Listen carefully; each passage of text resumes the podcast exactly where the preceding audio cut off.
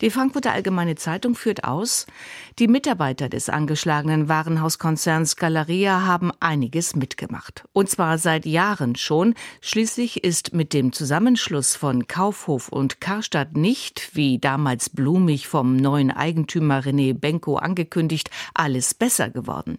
Ganz im Gegenteil. Das Geschäft steckt in der zweiten Insolvenz innerhalb von weniger als drei Jahren. Schon 2020 wurden tausende Stellen gestrichen.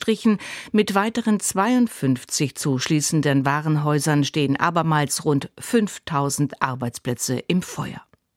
Die Allgemeine Zeitung aus Mainz analysiert, der Schrumpfkurs ist der erneute verzweifelte Versuch, das Konzept Warenhaus in die Zukunft zu retten. Ob die Rechnung aufgeht, ist ungewiss. Die Standorte mit Gastronomie und Dienstleistungen attraktiver zu machen, ist sicher der richtige Weg.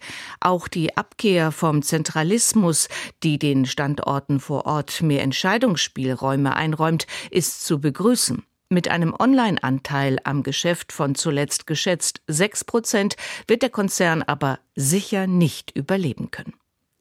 Die Nürnberger Nachrichten kritisieren, das Management habe zu spät reagiert. Ein Gutteil der Probleme ist schlecht hausgemacht und rührt in nicht wenigen Fällen aus alten Karstadt-Zeiten lange vor der Fusion. Und dann ist da auch noch der Eigentümer des Unternehmens, Investor René Benko, mit seiner Signa-Gruppe. Er muss sich die Frage gefallen lassen, ob er Galeria finanziell stets ausreichend unterstützt hat. Genau daran gibt es erhebliche Zweifel. Die Wirtschaftswoche äußert sich zum Kollaps der Silicon Valley Bank in den USA.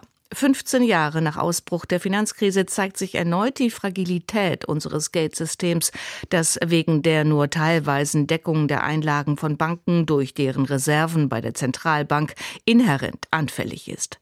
Es bleibt in Krisensituationen auf Interventionen der Notenbank angewiesen. Und die liefert, was die Märkte erwarten, Rettung durch die Notenpresse, das erhöht nicht nur den Anreiz für verantwortungsvergessenes Verhalten der Akteure an den Finanzmärkten, es macht auch eine konsequente Bekämpfung der Inflation nahezu unmöglich.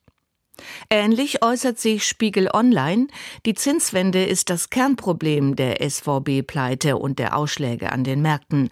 Zum Dilemma für die Notenbanken FED und EZB wird jetzt, dass sie womöglich eine Zinserhöhungspause einlegen müssen, um die Märkte zu beruhigen, während das Inflationsmonster weiter wütet.